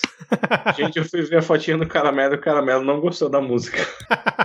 Quem quer começar com as dicas aí? Eu começo, porque essa semana eu cometi um pecado capital e eu fiz, sentei com a minha mãe para assistir Coco, a vida é uma festa. Nossa. Não assistam isso com as suas mães, porque elas vão ficar dias abraçando você e dizendo: Você não vai me esquecer quando eu morrer, né? Não façam isso com as suas mães, mas assistam, é bom. Cara, minha indicação de podcast dessa semana é um podcast sobre livros, né? A gente precisa de livros, os livros têm sido atacados ultimamente, então ah, escutem o Literalmente podcast, Literalmente Livros. Em cada episódio eles convidam alguém para falar sobre livros. É como o título do podcast diz, né? Para caso não tenha ficado muito explícito, é literalmente livros. Tá aqui linkado na descrição do episódio o link para tá aqui para qualquer agregador que você quiser, só você clicar aqui, assinar e escutar. E vou indicar um filme também hoje, que é o, um dos grandes ganhadores do Oscar aí, que é o Nomadland. É realmente um filme muito interessante de se assistir para quem ainda tem alguma expectativa de que vai parar nos Estados Unidos e que vai poder viver o sonho americano. O Nomadland tá ali para acabar com todas as suas esperanças e te mostrar que aquele país é um país de merda, ainda que seja um filme muito bonito que mostra que existem pessoas que vivem de verdade naquele lugar, que a gente pode odiar os Estados Unidos, odiar os políticos americanos, mas a gente não precisa odiar o povo americano como um todo, né? Só queria dizer, cuidado que esse negócio de indicar filme de Oscar é coisa de cinéfilo e todo cinéfilo é miliciano, como a gente falou aqui mais cedo, mas tudo bem. Eu quero indicar aqui alguns episódios, né? O, o, o podcast como um todo, né? Mas especialmente a série de podcasts sobre os orixás lá do Benzina, né? O podcast como um todo, obviamente, um abraço pro, pro Orlando, mas essa série é fantástica. E também, né, nesse mesmo, nessa mesma esteira, indicar um documentário A Dança das Cabaças, Exu do Brasil, dirigido aí pelo Kiko Dinucci. Tem um link aí para você assistir direto lá no Vimeo, que aparentemente ainda existe. Hoje eu vou indicar a série animada infantil do Netflix, que é Motown Magic.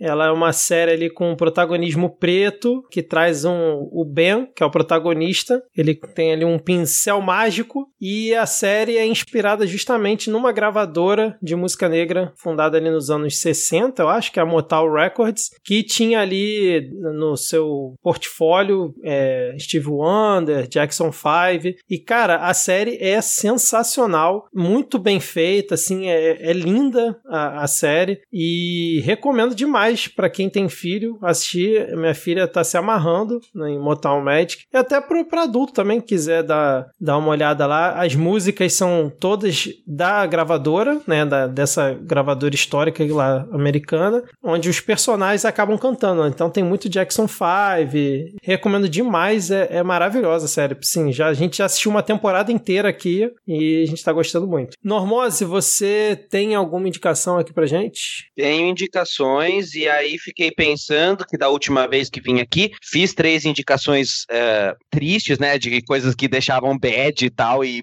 confundir as cabeças. Então hoje trouxe três indicações mais leves para as pessoas. É, então, a primeira coisa que eu queria indicar é, não é uma coisa exatamente dica cultural, mas é por causa de um evento que aconteceu no Twitter, que um deputado do Novo gastou o seu tempo à tarde para expor trabalhador e falar mal da Use Bruzinhas, que é uma camiseteria ótima, é, que tem feito artes maravilhosas de camiseta, e ele disse que era uma socialista vendendo camisetas anticapitalistas e que isso era proibido. Então deu uma força para Use Bruzinhas, que é isso. E as outras duas, a série da Netflix sobre meditação, eu que gosto muito de meditação, medito há muitos anos, para quem quiser acalmar a mente, está muito bem feita, feita por um monge, então assim, muito legal e com animações bem, bem legais, ensinando técnicas novas e tudo mais. Então, para quem quer aprender a meditar e para quem já sabe que aprender, é muito legal. E o último é o livro que decidi reler essa semana pela, sei lá, quinta vez, por causa da entrevista do Roda Viva, que é o Ideias para Adiar o Fim do Mundo, do Ailton Krenak, que para quem quer desanuviar e tá desesperado com a saída para este mundo, de fato, Krenak mostra que a saída não tá neste mundo, mas na construção de outra. Então é um livro curtíssimo que dá para ler numa sentada de banheiro, mas que é poderosíssimo, balança as estruturas absurdamente e custa só 10 reais. Então, Ideias para Adiar o Fim do Mundo é um livro maravilhoso. E fica aí, então, indicações do bem hoje, tranquilas. A gente finaliza com essa indicação e futuro sprint de leitura com Normose. Então, para quem vai lá pro canal da Twitch agora para acompanhar o Jornal do Absurdo, vai também poder fazer sprints de leitura. É o Normose em silêncio lendo os livros dele e você lendo em conjunto. É meditação guiada com livros. E dessa forma encerramos mais um Midcast Política. Que você tenha curtido mais esse episódio. Obrigado aí, Rodrigo. Obrigado, Diego. Obrigado, Ad, mais uma vez. E muito obrigado ao Normose de volta aqui ao Midcast. Espero que tenha gostado de mais essa participação. E sempre que quiser, as portas aqui estão abertas. Agradeço muito, ri muito. Tá, é muito importante a gente rir durante a pandemia, apesar do caos. E às vezes a gente esquece de estar com amigos e dar risada e falar bobagem. Isso parece bobo, mas é fundamental. Então agradeço de coração. Fazia muito tempo que eu não dava tanta risada, falar tanta besteira assim. E estejam conosco no Jornal do Absurdo na segunda-feira, comigo e com o Ad, pra falar muito mais absurdo do que a gente já falou hoje. Então é isso, vamos fechar por aqui. Tchau, tchau. Até semana que vem. Valeu. Valeu. Falou. Tchau, tchau.